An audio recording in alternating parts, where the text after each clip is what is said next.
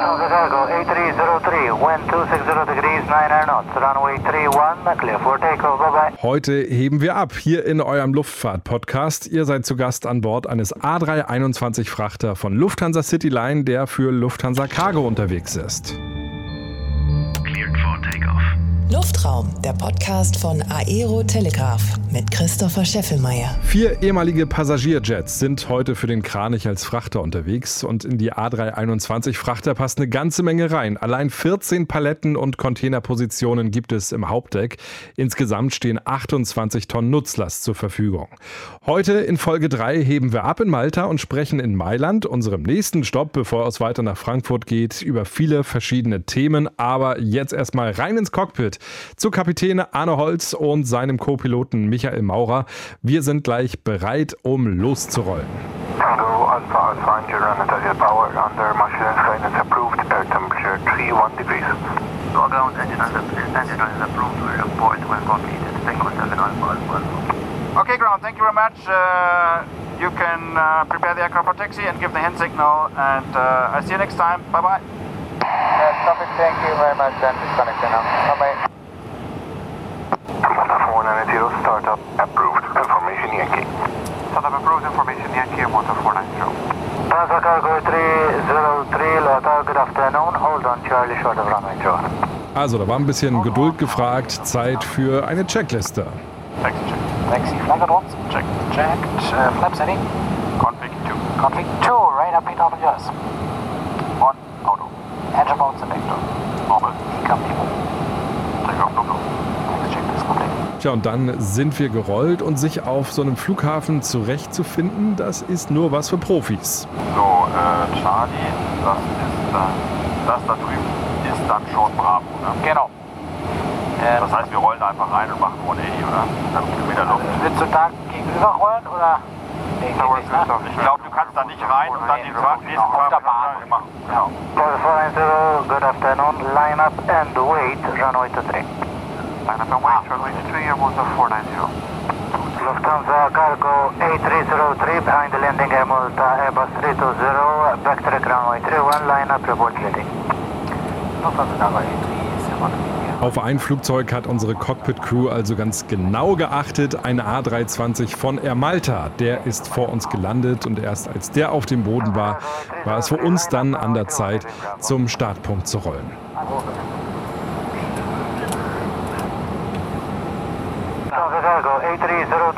8303, wind 260 degrees, 9 knots, runway 31, clear for takeoff, bye bye. Lufthansa Cargo A303. Runway 31. Take off. Thank you very Ja, Patrol. I've control. Takeoff. Co-Pilot Michael hat die Schubhebel nach vorne geschoben. Die meisten Paletten wurden ja in Malta ausgeladen. In Mailand wurde der Flieger dann wieder ordentlich beladen. Aber jetzt war der Flieger erstmal relativ leer und so ging es dann auch fix in die Luft. 100 knots. Check for Yankee, Lothar, good afternoon, line up and wait, runway 31, join intercepting. Rotate. Clear Charlie to section, out of the way, 24. Positive plan. Ja. Ab in Richtung Norden, einmal rüber über das Mittelmeer und ab nach Mailand. Und jetzt spulen wir mal ein ganzes Stück vor. So schnell sind wir schon wieder im Landeanflug auf Italien. 300. 100 above.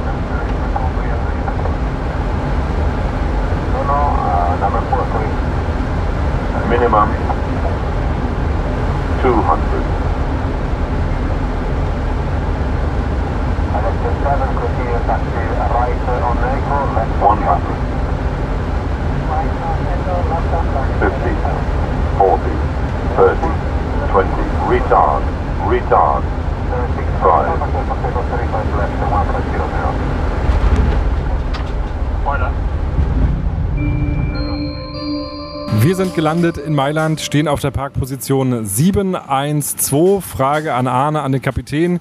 Wie hat Michael das gemacht, den Landeanflug, die Landung? Ja, super natürlich, ne? gar keine Frage. Ähm, Nein, im Ernst, das war eine ganz, äh, ganz normale Landung. Mailand ist ähm, immer so ein Flughafen, der ein bisschen chaotischer ist als andere europäische Flughäfen. Das ist so ein bisschen die, die italienische Mentalität. Das hatten wir jetzt ja eben hier im Anflug auch, dass sie uns erst äh, sehr schnell Richtung Bahn äh, haben wollten. Um, und dann ist ihnen irgendwie eingefallen, dass doch noch ein Flugzeug vor uns landen soll. Und dann haben sie uns äh, sehr schnell, sehr stark ausgebremst und sogar nochmal ähm, zur Seite genommen, um da den entsprechenden Abstand äh, herzustellen. Äh, das sind so Sachen, mit denen muss man äh, in Italien immer so ein bisschen rechnen. Und abgesehen davon sind das hier breite Landebahnen mit die längsten in Europa. Und ähm, vom Wetter her hatten wir jetzt ja auch gar keine Probleme. Wir sind ganz normal hier angeflogen, auf der rechten Bahn gelandet. Dann äh, muss man hier immer noch mal ein bisschen aufpassen in Italien, weil man nach dem Abrollen dann die andere Bahn kreuzen muss, auf der die Flugzeuge starten. Das ist natürlich wichtig, dann vorher anzuhalten, auf die Freigabe zu warten, um da keine anderen äh, Teilnehmer zu gefährden. Ähm, und dann sind wir hier parallel zur Bahn zum südlichen Cargo-Terminal gerollt. Täuschter Eindruck oder ist das Navigieren auf dem Boden manchmal sogar noch komplizierter als in der Luft? Also wir haben es ja in den USA jetzt auch häufiger mal mitbekommen, dass es da am Boden auch zu gefährlichen Situationen gekommen ist. Also ist die Konzentration auf dem Boden äh, auch nochmal extrem gefordert? Ja, schon. Es ist gar nicht äh, so unüblich, dass äh, am Boden ähm, Probleme auftreten ähm, oder es zu so Rollschäden kommt. Ähm, das sind natürlich immer sehr, sehr, sehr blöde Schäden, weil die einfach auch gut zu vermeiden sind. Wir haben durchaus Systeme, die uns da am Boden helfen. Fast wie so ein Autonavigationssystem bekommen wir unsere Position auf so einer Karte angezeigt. Das ist bei diesem Frachter ähm, und bei den anderen, die wir jetzt haben, aktuell gerade noch nicht installiert. Äh, auf den Passagiermaschinen ist das so. Das macht die Sache dann nochmal sehr einfach, weil man die exakte Position auf der Karte sieht. Jetzt äh, navigieren wir quasi so wie früher. Wir haben zwar die Karte hier, aber dann muss man eben auch sehr aufpassen, dass man genau weiß, wo man eigentlich ist. Jetzt bei so gutem Wetter hier ist es äh, relativ einfach. Wenn es dann so ein bisschen neblig wird, die Sichten schlechter, dann ist da langsames Rollen und auch Vorsicht äh, durchaus geboten. Und am Ende hängt es natürlich auch immer so ein bisschen damit zusammen, äh, wie oft war man in letzter Zeit an dem Flughafen, wie oft fliegt man den überhaupt an. Da gibt es Flughäfen, die man so regelmäßig anfliegt, dass man schon fast gar keine Karte mehr braucht, sondern die, die Rollwege und die Parkpositionen quasi auswendig kennt. Ich persönlich war jetzt eine längere Zeit nicht mehr in Mailand, äh, dann muss man halt mal wieder auf die Karte schauen. Wir haben es gerade in der Checkliste gehört, da habt ihr das ähm, Seatbelt-Sign eingeschaltet. Warum? Ja, es klingt komisch auf einem Frachtflieger, dass es äh, tatsächlich noch einen Schalter für die äh, Seatbelts äh, gibt, also die Anschnallgurte. Und das hängt aber damit zusammen, dass wir außer den Sitzen hier im Cockpit, äh, vier Stück an der Zahl, zwei für die Piloten und noch zwei für zusätzliche Observer, einen weiteren Sitz äh, in der Galley hinten verbaut haben, der als Passagiersitz zugelassen ist für Frachtbegleiter eben. Und äh, die werden quasi behandelt wie Passagiere. Die haben zwar jetzt keine Flugbegleiterin oder Flugbegleiter, sie werden des Fluges betreut, aber die bekommen eine Sicherheitseinweisung, wie das auch Gäste auf Passagiermaschinen äh, bekommen, in schriftlicher Form in diesem Fall und bestätigen dann, dass sie das alles vorher durchgelesen haben, wie das Flugzeug zu evakuieren ist und so weiter. Und ähm, die nehmen halt auf dem hinteren Sitz Platz. Während des Reisefluges dürfen die genauso wie andere Passagiere sich eben abschnallen ähm, oder auch mal aufstehen, auf Toilette zu gehen. Und äh, aus Vorschriftsgründen gibt es dann trotzdem äh, den Schalter, der formal dann diese äh, Anschnallzeichen einschaltet für diesen einen Sitz, äh, was dann für den oder die Frachtbegleiterin heißt, dass sie wieder zurückkehren und sich anschnallen muss zur Landung oder zum Start. Michael, euer Call-Sign ist ja Lufthansa Cargo, sonst seid ihr unterwegs als Lufthansa. Wie oft kommt man da durcheinander? Hat man da manchmal Knoten im Kopf, wenn man sich mal schnell meldet beim Lotsen? Ja, kann tatsächlich äh, ab und zu mal vorkommen. Das ist relativ normal. Man ist dann doch äh, ziemlich in der Gewohnheit gefangen und hat jahrelang natürlich nur Lufthansa Call-Sign genannt. Jetzt kommt Lufthansa Cargo dazu. Bringt dann ab und zu ein bisschen durcheinander, aber man gewöhnt sich auch daran wieder im Laufe des Tages. Und und äh, man wird dann zuverlässiger. Es ist euch aber noch nicht passiert, dass ihr eine Durchsage für die Kabine gemacht habt? Äh, nein, äh, das ist bisher zum Glück noch nicht passiert. Du bist ja vorher den äh, CRJ-Jet geflogen, jetzt dann vor einiger Zeit der Umstieg auf den A320. Wie äh, fliegt sich dieser CRJ, wenn wir nur so einen kleinen Exkurs in die Lufthansa Cityline machen, auch so die Flotte? Ja, der CRJ, äh, muss man sagen, ist ein deutlich kleineres Flugzeug, ähm, fliegt sich allerdings auch deutlich direkter als ein Airbus. Die, die Steuerruder Räder werden direkt angesteuert. Auch die, die Triebwerke sprechen deutlich schneller auf den Input an, den man, den man ihm gibt. Äh, ich habe das Flugzeug immer sehr gemocht. Ich habe es 13 Jahre lang geflogen. Jetzt bin ich auf den Airbus äh, gewechselt. Mag das Flugzeug auch sehr gerne. Beide haben äh, ein paar Unterschiede, ein paar Vorteile sowie auch Nachteile. Ähm, Im Endeffekt mag ich beide sehr gerne. Ja. Arne, du hast ja auch schon viele verschiedene Flugzeuge geflogen. Angefangen auf dem Afrojet, dann die CRJ, dann der A340 zwischendurch, also auch Langstrecke. Welches Flugzeug bist du am liebsten geflogen? So wie Michael das gerade gesagt hat, das, ähm, ich hab, bin die alle gerne geflogen. Ne? Jedes, äh, es gibt kein gutes und kein schlechtes Flugzeug in dem Sinne. Die haben alle Vor- und Nachteile. Ich habe äh, mal auf so einem Avro Regional Jet angefangen, der von British Aerospace gebaut wird, mit, mit vier kleinen Triebwerken. Ähm, der wurde immer belächelt, weil er so langsam war und so pummelig aussah ähm, und auch relativ ineffektiv, was den Spritverbrauch anging. Dafür konnte man damals mit diesem Flugzeug aufgrund der Flugeigenschaften Flughäfen anfliegen, die man mit kaum einem anderen Flugzeug anfliegen konnte, so London City, Florenz, äh, ein bisschen schwierigere Sachen mit kurzen Bahnen. Das war eine ganz besondere Operation. Äh, dann kam der Canadair, äh, den bin ich auch zwölf Jahre geflogen. Der wirkt, der wirkt so klein. Also als Passagier ist es alles sehr eng. Wie ist es im Cockpit? Ja gut, ich bin fast zwei Meter. Da ist es natürlich so, dass man sich dann da in der Kabine tatsächlich mal so ein bisschen bücken muss oder den Kopf ein bisschen einziehen muss. Aber nun ist es ja so, dass man als, als äh, Pilot glücklicherweise die meiste Zeit vorne äh, sitzt und das Flugzeug fliegt. Und da ist das dann äh, völlig in Ordnung. Von den, von den Beinabständen, von der Sitzposition her merkt man da zu den meisten anderen Flugzeugen keinen Unterschied. Ganz im Gegenteil, der ist im Cockpit sehr für Piloten gebaut. Man ist tatsächlich so ein bisschen umbaut, aber die, die Wege zu den einzelnen Systemen sind relativ kurz. Äh, fühlt sich so ein bisschen an wie ein Sportwagen manchmal. Und das macht auch den Reiz aus. Er ist sehr direkt und, ähm, und sehr schnell unterwegs, sehr sportlich. Da sagt man ja, der A340 ist eigentlich genau das Gegenteil. Ne? Also der hebt ja angeblich nur ab, weil die Erde rund ist. Ja, genau, das ist ein alter Witz, ne? weil der die äh, 340-300er mit den etwas kleineren Triebwerken und die auch etwas kürzer sind, äh, so völlig untermotorisiert aussehen und das am Ende des Tages auch äh, ein Stück weit sind, zumindest was so die Startleistungen angeht. Das äh, war dann das Flugzeug, was ich nach dem Canadair gewechselt habe. Das war dann schon ein ziemlicher Bruch von so einem kleinen, sehr sportlichen Flugzeug zu so einem großen, behäbigen. Ähm, aber auch diesen, diesen Wechsel kriegt man gut hin. Der Vorteil ist dann halt äh, während des Reisefluges. Das, das, Flugzeug ist aerodynamisch sehr sauber und kann ähm, mit Leichtigkeit fast auf, äh, von Anfang an auf die Reiseflughöhe steigen. Und die kleinen Triebwerke ähm, helfen natürlich dann im Reiseflug mit einem deutlich geringeren Spritverbrauch als die meisten anderen vierstrahligen Maschinen, muss man sagen. Inzwischen geht der Trend ja äh, doch sehr zu sparsamen zweimotorigen Maschinen. Ähm, dadurch ist der 340-300 jetzt so langsam auch ein, ein Auslaufmodell geworden. Aber das war eine ganz andere Operation, als wir das jetzt gerade hier machen. Wie hast du die Langstrecke erlebt? Ähm, ja, super. Äh, mir hat das wahnsinnig viel Spaß gemacht. Es war so eine Aufbruchstimmung auch in der Cityline, wie wir das äh, so häufig haben, mit diesem Projekt Jump und der Einführung von Langstreckenflugzeugen in der, in der Cityline. Also einem, einem Geschäftsfeld, mit dem man bei der Cityline eigentlich nie so richtig gerechnet hat, weil wir einfach so von der, von der Natur her so ein äh, Regional Carrier sind. Und äh, das war einfach eine, eine spannende Zeit, die man da hatte äh, neue Strecken aufzubauen ähm, mit, mit tollen Übernachtungen und teilweise auch relativ viel Zeit vor Ort. Das macht dann den Reiz einer Langstrecke tatsächlich aus. Das war schon etwas, was da jetzt besonders an diesem Projekt war. Die normalen Langstrecke, äh, die man bei, bei großen Fluggesellschaften wie Lufthansa fliegt, sieht anders aus. Ähm, da gibt es auch mal irgendwo einen Tag frei, aber häufig ist es äh, wirklich aufgrund des, der Kostenstruktur so, dass man irgendwo hinfliegt und dann relativ schnell wieder zurück in wechselnde Zeitzonen viel mit Jetlag zu tun hat. Ähm, das war hier nicht so, das war toll. Ähm, solange wie es eben gedauert hat, die fünf Jahre, die das, oder fast fünf Jahre, die das Projekt am Ende gelaufen ist.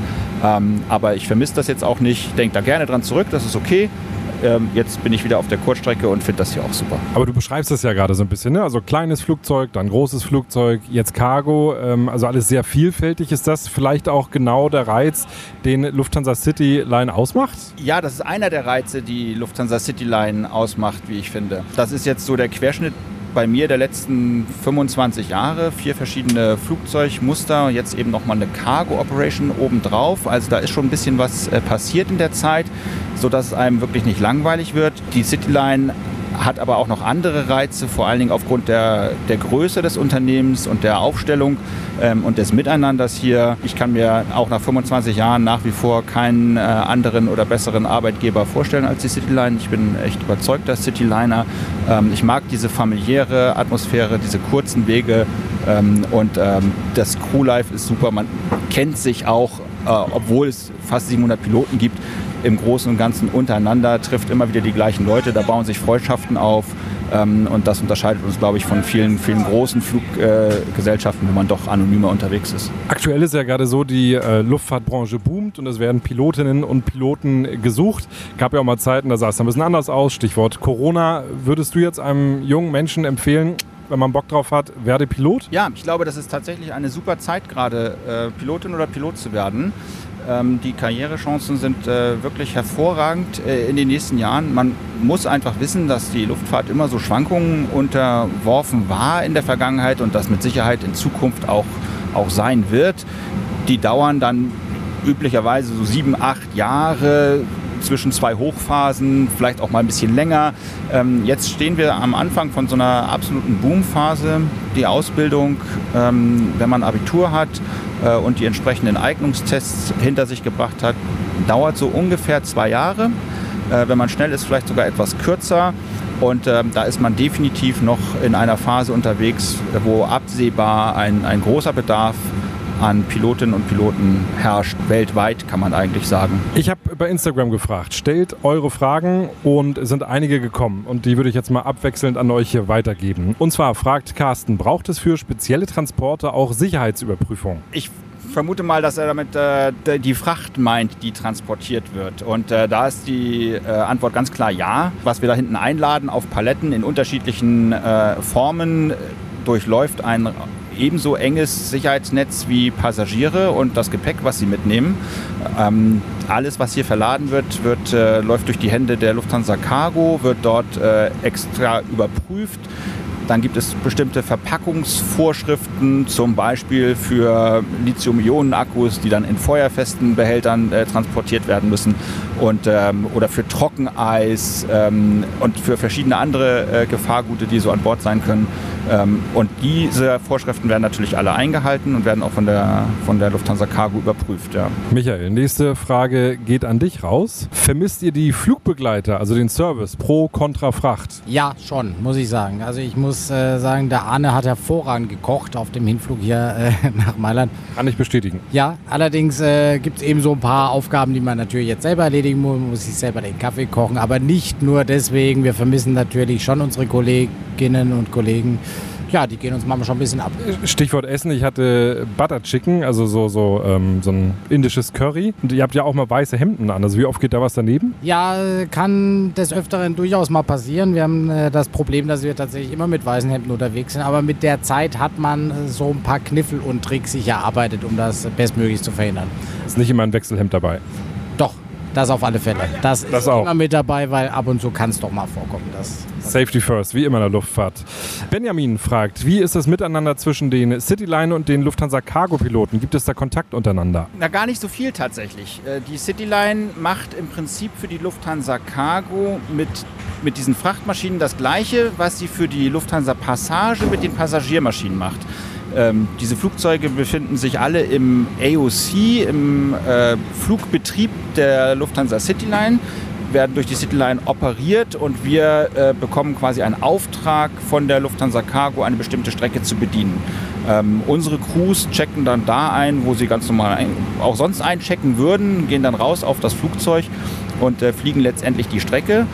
Die Cargo-Pilotinnen und Piloten checken wiederum äh, an, einer, an einem anderen Ort ein, nämlich direkt bei der Lufthansa Cargo, sodass man sich da tatsächlich nicht so wirklich über den Weg läuft. Aber es gibt natürlich trotzdem ganz viele Schnittpunkte zwischen der Cityline und der Cargo. Ähm, von Flugplanabsprachen äh, über besondere Verfahren, die die Cargo vielleicht braucht, ähm, Notwendigkeiten, die die Cityline hat. Also administrativ äh, gibt es da viele Schnittpunkte. Rein operationell eher zufällig. Thilo fragt, wie schaut eine klassische Arbeitswoche aus? Also Cargo überwiegend Nachtflüge? Fragezeichen. Bunt gemischt, bunt gemischt. Wir haben tatsächlich bei der Cityline äh, eine, eine ganz bunte Mischung. Wir fliegen ja Passagierflüge und Cargoflüge gemischt. Ähm, bei Cargo gibt es äh, auch ab und zu Nachtflüge, kommt aber, wenn man sie möchte, relativ selten vor. An sich ist eine Mischung aus äh, verschiedenen Stationsdiensten, Tagesdiensten und auch vereinzelte Übernachtungen. Und die Woche darauf kann es auch wieder ganz anders aussehen, dass man wieder einen Passagierumlauf ähm, macht. Und wir haben relativ viel Abwechslung in den Umläufen drin und im Durchschnitt fliegen wir drei bis fünf Tage die Woche ähm, und haben dann wieder zwei bis drei Tage frei. Wie empfindest du Nachtflüge? Ja, es kommt immer ein bisschen drauf an. Es gibt äh, Flüge, die fallen einem da leichter. Es gibt Flüge, äh, da muss man ein bisschen, ja, muss man sich ein bisschen mehr zusammenreißen, sage ich mal. An sich, ich bin ein Typus, der es relativ gut verträgt. Aber es gibt welche, die kommen besser klar und welche, die ja, haben länger damit äh, zu kämpfen. Ich habe auch mitbekommen, der Kaffee ist sehr stark. Der Kaffee muss sehr stark sein, genau, dann hält man es relativ lang durch. Nur irgendwann hilft der Kaffee leider auch nicht mehr. Letzte Frage aus der Community kommt von David und er möchte wissen, welche Route ist besonders spannend. Evenes in Norwegen, äh, Klammern Lachstransporte, das war mal eine Strecke, die seid ihr geflogen, habt ihr die mal mitgemacht? Äh, ja, ich bin tatsächlich selber gar nicht nach äh, Narvik Evenes äh, geflogen, äh, aber richtig, wir hatten diese Strecke eine ganze Zeit lang im Portfolio. Das ist schon eine interessante Route. Ich bin selber nach Tromsø geflogen, das ist ja so die gleiche Richtung. Also erstmal ist das natürlich landschaftlich ganz reizvoll, wenn das Wetter entsprechend ist und man auch äh, den Boden ein bisschen sehen kann. Aber auch der Anflug in äh, Narvik kann durchaus herausfordernd sein. Da haben wir auch ähm, als Flugbetrieb und hier als äh, Flotte auf dem Airbus äh, uns relativ lange darüber Gedanken gemacht, wie wir die Kolleginnen und Kollegen da entsprechend abholen und äh, briefen und vorbereiten für diese, für diese Flüge. Denn da kann es schon zu relativ äh, starken Turbulenzen im Endanflug kommen, aufgrund der Topografie einfach und der teilweise doch recht kräftigen westlichen Winde. Ähm, und da gibt es dann eben einiges äh, zu beachten. Das macht aber eben auch den Reiz von solchen, von solchen Strecken aus. Insgesamt ist das Cargo-Geschäft auch deshalb so interessant, weil es eben ein Stück weit volatiler ist. Ein Passagierflug, der steht relativ lange so im Schaufenster, weil die ganzen Sitzplätze ja einzeln verkauft werden äh, müssen. Ähm, da hat man einen langen Vorlauf und ähm, da weiß man schon Monate vorher, dass man diesen Flug durchführen will als Airline. Bei der Cargo kann es teilweise sehr schnell gehen. Da kommt ein Kunde um die Ecke und äh, braucht übermorgen äh, einen Flug mit ein paar Paletten von A nach B. Und dann äh, versuchen wir das schnellstmöglich äh, darzustellen. Und da kommen halt dann auch immer mal wieder neue spannende Ziele vorbei und äh, teilweise gehen sie auch wieder. Dann sind wir fast fertig. Eine Frage hätte ich jetzt noch. Ähm, du hast es gesagt, gibt Flughäfen, die fliegt ihr regelmäßig an, da kennt man sich eigentlich aus. Frankfurt, München sind ja für euch dann die Heimatflughäfen. Welchen Flughafen fliegst du lieber an, Frankfurt oder München? Auch das ist wirklich eine schwierige Frage. Also ähm, das ist, glaube ich, immer so ein bisschen der Flughafen, den man ähm, dann gerade mehr gewohnt ist. Ich fliege im Moment mehr von äh, München aus. Ähm, insofern finde ich München recht entspannt. Ich kenne mich aus, ich muss nicht so lange nachdenken. Ich kenne die Rollwege, ich weiß, wo die Parkpositionen sind. Das ist dann äh, relativ einfach. In Frankfurt müsste ich mich jetzt gerade wieder ein bisschen mehr konzentrieren, weil ich nicht so oft da bin. Und auf der Langstrecke bin ich ausschließlich von Frankfurt aus geflogen und kaum noch in München, da war das Ganze genau andersrum. Ja, dann ist man in Frankfurt eigentlich äh, sehr sicher unterwegs und hat die aktuellen Sachen einfach im Kopf. Und wenn man dann mal wieder nach München muss, dann äh, muss man erstmal wieder in die Karten schauen. Also eigentlich immer der Flughafen, wo man gerade am meisten ist. Michael hat hier von der Seite äh, gesagt, ganz einfach, du bist Münchner, von daher ist die Antwort wahrscheinlich dann auch Muck. Ja, ich bin gebürtiger Bayer, deswegen bin ich ein bisschen parteiisch in dieser Frage. Aber ähm, an sich ist München natürlich ein Stück weit kleiner als Frankfurt immer noch und auch einfacher aufgebaut. Frankfurt ist über die Jahre hinweg zunehmend gewachsen. Und sobald die Windrichtung nicht äh, für die äh, Startbahn 1.8 ausreicht, ähm, herrscht auch immer ein leichtes Chaos in Frankfurt. Deswegen ist München einfach einfacher aufgebaut. Frankfurt allerdings das größere Drehkreuz und auch äh, ja, äh, fliegen viel mehr, mehr Airlines unterschiedlicher Flugzeuge von Frankfurt, deswegen einfach der größere Airport. Dann kommt jetzt noch eine Frage, die für euch wahrscheinlich auch nicht so einfach zu beantworten ist, aber sie muss sein. Das Lieblingsflugzeug. Fangen wir mit dir an, Michael. Welches Flugzeug fliegst du am liebsten oder welches Flugzeug siehst du am liebsten? Ja, da wirst du leider gar keine eindeutige Antwort von mir bekommen. Ähm, ja, also ein Traum von mir wäre immer die Concorde gewesen. Die, äh, die hätte mich tatsächlich mal wirklich gereizt. Ansonsten muss ich sagen, dass ein bisschen Abwechslung äh, generell gut tut. Und wie der Arne vorher auch schon gesagt hat, ein Pilot liebt eigentlich immer das aktuelle Flugzeug, auf dem er ist. Und wir lieben das, was wir machen, das ist Fliegen und das gefällt uns eigentlich in, in jedem Flugzeug. So, Arne, dann jetzt du. Ja, absolut. Dem kann ich äh, nur beipflichten. Das beste Flugzeug ist immer das, was man gerade fliegt. Alle haben ihre Vor- und Nachteile. Es ist, glaube ich, gar nicht so sehr das Flugzeug, ähm, was den Unterschied macht, sondern dann häufig die Operation. Michi hat die Concorde angesprochen. Super spannendes Flugzeug, aber am Ende hat die genau eine Strecke bedient von Paris und äh, London Heathrow nach New York. Und da äh, fragt man sich wahrscheinlich nach einem Jahr dann auch, äh, ob das jetzt alles in der Fliegerei war. Äh, die Abwechslung macht's. Äh, ich fand alle Flugzeuge toll, die ich bisher geflogen bin.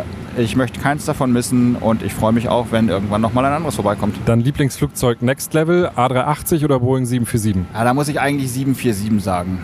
Ähm, A380, ja, modernes Flugzeug, gar keine Frage, leise, ähm, effizient. Am Ende als viermotoriges Flugzeug jetzt auch langsam vom Aussterben bedroht. Ähm, hättest du jetzt 350 gesagt, hätte ich mich vielleicht dafür entschieden. Ähm, aber da würde ich jetzt wieder sagen, äh, Computerflieger wie Airbus fliegt man viele. Äh, auch Boeing hat sich zunehmend automatisiert. Äh, aber das ist ein Teil, der mir jetzt persönlich noch fehlen würde. Ich bin nie eine Boeing geflogen in meinem Leben. Also würde ich da jetzt dann sagen, fliege ich nochmal Jumbo. Dann bedanke ich mich. Schön, dass ich bei euch äh, mit an Bord sein durfte. Äh, jetzt geht es ja weiter nach Frankfurt. Nochmal ein, zwei Worte zum letzten Flug in Richtung Feierabend. Du hast hier schon die Strecke einmal äh, durchgeplant. Ja, der letzte Flug wird äh, tatsächlich nur ein kleiner Hüpfer einmal über die Alpen. Äh, wir haben eine Flugzeit, die aktuell geplant ist von äh, 55 Minuten. Ja, wir werden äh, in Mailand dann Richtung Norden direkt rausstarten, kleinen äh, Rechts-Links-Schlenker machen, ein bisschen an Höhe zu gewinnen, um dann auch über die Alpen zu stechen. Wir haben ein bisschen mit äh, leichten Gewitterwolken äh, hier zu kämpfen, umfliegen die natürlich großräumig und in Frankfurt ist immer noch ein bisschen windig, sollte aber Stück für Stück abnehmen und bis wir da sind auch äh, weitgehend vorbei sein. Oder war das jetzt doch wie so eine kleine Passagierdurchsage? Äh, quasi kann man das so sagen, ja. Dann vielen Dank, Manny Happy Landings. Dankeschön, Michael. Dankeschön, Arne. Ja, vielen Dank. Danke auch an die Presseabteilung von Lufthansa Cityline. Ist mal gar nicht so einfach, das alles zu organisieren. Und danke euch vor allem für das Zuhören. Auch dieser Podcast war ja wieder kostenlos. Es gibt aber trotzdem einen Weg, wie ihr Luftraum unterstützen könnt. Indem ihr den Podcast einfach weiterempfehlt an Leute, die auch Kerosin im Blut haben. Und es hilft auch eine 5-Sterne-Bewertung in eurer Podcast-App. Lasst gerne auch bei Instagram ein Like da und da findet ihr auch ganz viele Bilder. Das A321, in dem ich heute an Bord war. Und ich freue mich, wenn ihr beim nächsten Mal wieder mit dabei seid. Auf Wiederhören. Luftraum, der Podcast von Aero Telegraph mit Christopher Scheffelmeier. Parking brake set.